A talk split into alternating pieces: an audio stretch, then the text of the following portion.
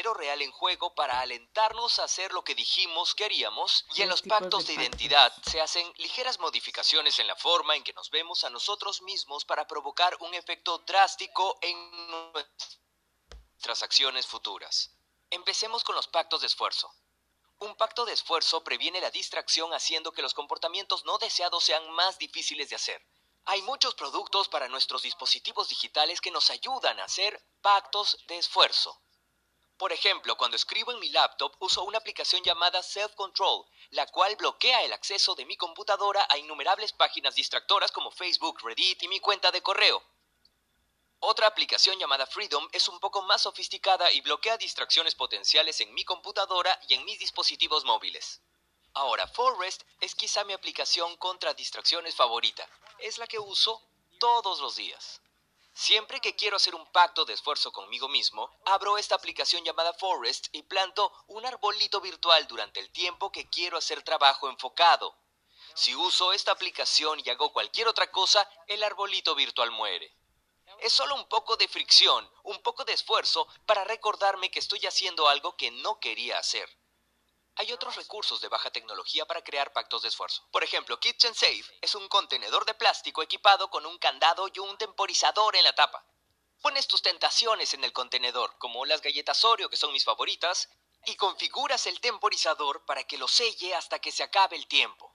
Claro que podrías golpear el contenedor con un martillo o comprar más galletas, pero el esfuerzo extra hace esas opciones menos probables. Otra manera efectiva de hacer pactos de esfuerzo es hacer pactos con otras personas. En las generaciones pasadas la presión social nos ayudaba a mantenernos enfocados. Antes de la computadora personal, si procrastinabas en tu escritorio era obvio para toda la oficina. Si leías Sports Illustrated o Vogue en tu escritorio, o recapitulabas detalles del fin de semana con una amiga en el teléfono, dabas señales claras a tus colegas de que estabas distrayéndote. Por el contrario, actualmente pocas personas pueden ver lo que estamos haciendo en la computadora de la oficina. Encorvados sobre nuestras laptops a lo largo del día laboral, revisamos marcadores de deportes, noticias o chismes de celebridades. Para un observador, estas acciones pueden parecer investigaciones de competencia o seguimientos de ventas. El problema se agudiza cuando trabajamos de forma remota. Como yo tiendo a trabajar desde casa, me distraigo fácilmente cuando debería estar escribiendo. Así que le pedí a mi amigo y colega escritor Taylor que trabajara conmigo. La mayoría de las mañanas nos sentamos juntos en mi oficina en casa y trabajamos en lapsos de 45 minutos, un compromiso previo que acordamos. Ver a Taylor concentrado en su trabajo, especialmente en los momentos en que siento que pierdo potencia, y saber que puede verme me obliga a hacer lo que sé que debo hacer. Ahora, si no puedes organizar algo así, la tecnología puede ayudarte. Focusmate.com facilita los pactos de esfuerzo social por medio de un servicio de videoconferencias uno a uno. Así funciona. Te registras para un horario específico en el que te emparejan con un compañero de concentración. Entras, ves en video a la persona, se presentan rápidamente y se ponen a trabajar. El simple acto de ver a alguien ocupado y concentrado en su proyecto basta como pacto de esfuerzo para mantenernos concentrados en lo que estamos haciendo. Focusmate.com me gustó tanto que decidí invertir en la empresa. Pasemos a los pactos de precio. Con un pacto de precio, no hacer lo que dijiste que harías te cuesta un poco de dinero. Si realizas el comportamiento que tenías pensado, te quedas tu dinero y si te distraes, lo pierdes. Un pacto de precio nos compromete a hacer una acción poniéndole un costo a la distracción. Lo interesante es que no funcionan como las recompensas, funcionan por algo llamado aversión a la pérdida. Esta es nuestra inclinación a hacer las cosas para evitar pérdidas en lugar de buscar ganancias, lo que significa que perder duele más de lo que se disfruta ganar. He aprendido a aprovechar el poder de la aversión a la pérdida de una manera positiva. Hace algunos años me frustró la cantidad de excusas que me inventaba para no ir al gimnasio como me lo había propuesto. En ese entonces ir al gimnasio no podía ser más fácil, pues mi departamento estaba en un edificio con gimnasio. No podía culpar al tráfico o a los pagos de la membresía cuando no iba, pero de alguna manera encontraba razones para faltar a mis entrenamientos. Decidí hacer un pacto de precio conmigo mismo. Después de incluir el entrenamiento en mi calendario Timebox, pegué un billete de 100 dólares en mi calendario de pared junto a la siguiente fecha de entrenamiento. Después puse un encendedor cerca, así que cada día tenía que tomar una decisión. quemar calorías en el gimnasio o quemar el billete de 100 dólares. Cada vez que la pereza me tentaba a no hacer ejercicio como lo tenía planeado, tenía un claro detonante externo que me recordaba mi compromiso previo conmigo mismo y con mi salud. Durante tres años utilicé esta técnica que llamé quemar o quemar y he ganado alrededor de 5 kilos de músculo sin haber quemado jamás los 100 dólares. Usé una técnica similar para ayudarme a terminar mi trabajo. Después de pasar casi cinco años investigando para mi libro y este curso, sabía que por fin había llegado el momento de poner las palabras en el procesador. Sin embargo, me parecía muy complicado comprometerme a escribir todos los días. Con el tiempo me harté de mis falsos comienzos y capítulos a medias y decidí pedirle a mi amigo y colega escritor Mark que fuera mi socio de responsabilidad en un pacto de precio. Hicimos un trato. Si yo no terminaba un borrador de mi libro para la fecha que acordamos, le tenía que pagar diez mil dólares. Diez mil dólares. Tan solo pensarlo me revolvía el estómago. Si perdía ese dinero, adiós al presupuesto de vacaciones que había apartado para mi cumpleaños 40. Adiós al fondo para consentirme con un nuevo escritorio ajustable. Pero lo más devastador sería decir adiós a terminar el libro, una meta que deseaba lograr con desesperación. Afortunadamente, el pacto de precio funcionó de maravilla. Me comprometí con un mínimo de dos horas de escritura sin distracciones seis días a la semana. Lo agregué con bombo y platillo a mi horario y pude trabajar todos los días. Seguro estás pensando que los pactos de precios son una defensa impenetrable contra la distracción. ¿Por qué no poner un costo tan alto a la distracción que nos obliga a estar concentrados? La cosa es que los pactos de precio no son para todos ni para todas las distracciones. Aunque pueden ser muy efectivos, no son perfectos. Para obtener los mejores resultados con un pacto de precio debemos ser conscientes de sus posibles inconvenientes y evitarlos de antemano.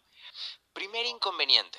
Estos pactos no sirven para cambiar comportamientos con detonantes externos de los que no puedes escapar. Algunos hábitos son malos candidatos para cambiarlos con un pacto de precio. Este tipo de compromiso previo no es recomendable cuando no puedes eliminar los detonantes externos asociados con el comportamiento. Por ejemplo, es muy difícil dejar de comerse las uñas porque quienes lo hacen sienten una tentación constante cuando son conscientes de sus manos. Los comportamientos corporales repetitivos no son buenos candidatos. Igualmente, no es razonable intentar terminar un gran proyecto que requiere una intensa concentración trabajando al lado de un colega que continuamente quiere mostrarte las últimas fotos de su adorable cachorro. Los pactos de precio solo funcionan cuando puedes eliminar los detonantes externos. Segundo inconveniente. Los pactos de precio solo deben usarse para tareas cortas. Usar herramientas para no navegar por Internet durante trabajo enfocado o usar la técnica de quemar o quemar funcionan bien porque requieren impulsos breves de motivación. Una hora o dos para concentrarse escribiendo o haciendo ejercicio. Si nos comprometemos a un pacto por un periodo de tiempo demasiado largo, empezamos a asociarlo con un castigo. Esto puede generar efectos contraproducentes como resentimientos hacia la tarea o meta. Tercer inconveniente, Hacer un pacto de precio es atemorizante. A pesar de saber lo efectivos que son, mucha gente tiembla ante la idea de hacer un pacto de precio. Eso fue lo primero que me pasó a mí. Me fue difícil comprometerme con mi régimen de quemar o quemar porque sabía que realmente tendría que superar la incomodidad de ir al gimnasio. Del mismo modo, cerrar el trato de los 10 mil dólares con Mark para terminar mi manuscrito me hizo sudar. Solo más tarde comprendí lo ilógico que era resistirse a una técnica para fijarse metas que hace que el éxito sea mucho más probable. Si hacía lo que me propuse, podía conservar mi dinero y lograr mi meta. El cuarto inconveniente es que los pactos de precio no son para las personas que se mortifican. Cambiar el comportamiento es difícil y la gente fracasa inevitablemente. Cualquier programa de modificación de comportamiento a largo plazo tiene que adaptarse a aquellos que por una razón u otra no se apegan al programa es fundamental saber cómo reponerse del fracaso. Como vimos antes, responder a los contratiempos con autocompasión en lugar de autocrítica es la forma de reponernos. Por último, pero no menos importante, tenemos los pactos de identidad. Una de las formas más efectivas de cambiar nuestro comportamiento es cambiando nuestra identidad. No es necesario que entres en un programa de protección de testigos o la CIA, solo implica cambiar nuestra visión de nosotros mismos de una u otra manera. Nuestra autoimagen tiene un impacto importante en nuestro comportamiento y la identidad es un atajo cognitivo que ayuda a nuestro cerebro a tomar decisiones difíciles de antemano, lo que acelera la toma de decisiones. como nos percibimos también impacta mucho en cómo lidiamos con la distracción y otros comportamientos no deseados. Un estudio del Journal of Consumer Research examinó las palabras que usa la gente cuando se enfrenta a tentaciones alimenticias. En el experimento se le instruyó a un grupo que respondiera a opciones poco saludables con no lo puedo comer y a otro con no lo como. Al final del estudio les dieron a elegir entre un chocolate y una barra de granola para agradecerles por su tiempo. Mientras que solo el 39% de las personas que usó la frase no lo puedo comer eligió la barra de granola. Casi el doble de las personas del grupo no lo como eligió la opción más saludable en lugar del chocolate. Los autores del estudio atribuyeron esta diferencia al empoderamiento psicológico que implica decir no lo como en lugar de no lo puedo comer. Podemos hacer un pacto de identidad si aprovechamos el poder de la identidad para ayudarnos a evitar la distracción. Un pacto de identidad es un compromiso previo con una autoimagen que nos ayuda a prevenir la distracción e ir en busca de lo que realmente queremos. ¿Qué identidad podemos asumir que nos ayude a combatir la distracción? Bueno, estoy seguro de que en este punto ya está claro por qué el curso se titula Indistraíble. Cuando piensas en ti mismo como indistraíble, te empoderas a través de tu nueva identidad. Puedes usar esta identidad para explicar por qué haces cosas raras como planear tu tiempo detalladamente, no responder cada notificación de inmediato o poner un letrero en tu pantalla cuando no quieres que te molesten. Estas acciones no son más inusuales que otros comportamientos a los que se adhieren las personas que han hecho pactos de identidad, como usar un atuendo religioso o llevar una dieta especial.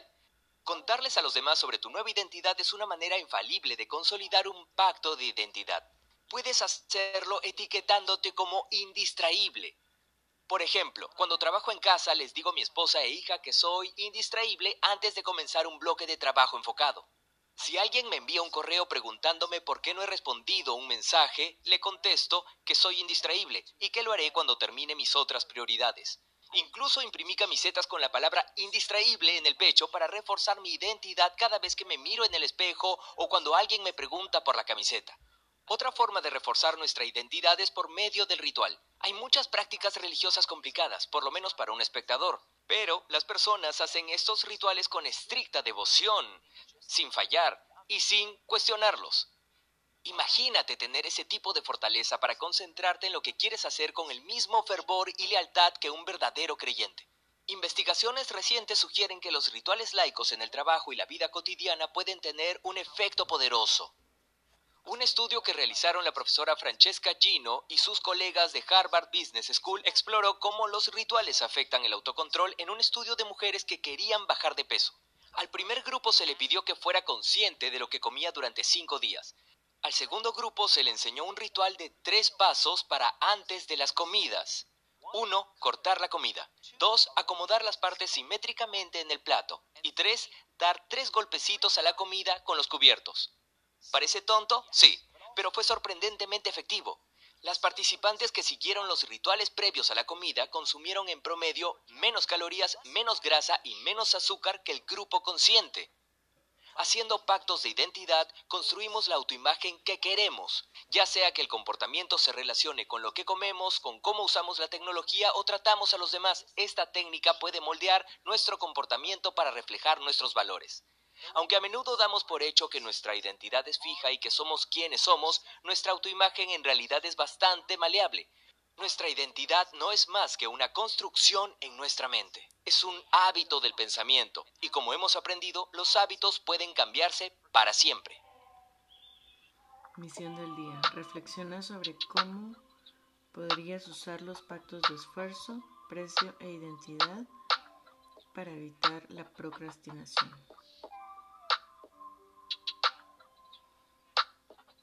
Resumen, usa pactos para servir, para prevenir la distracción y lograr que los comportamientos no deseados sean más difíciles de hacer. Haz un pacto de esfuerzo con otra persona para aumentar tu responsabilidad. Usa un pacto de precio para poner un costo a tu distracción.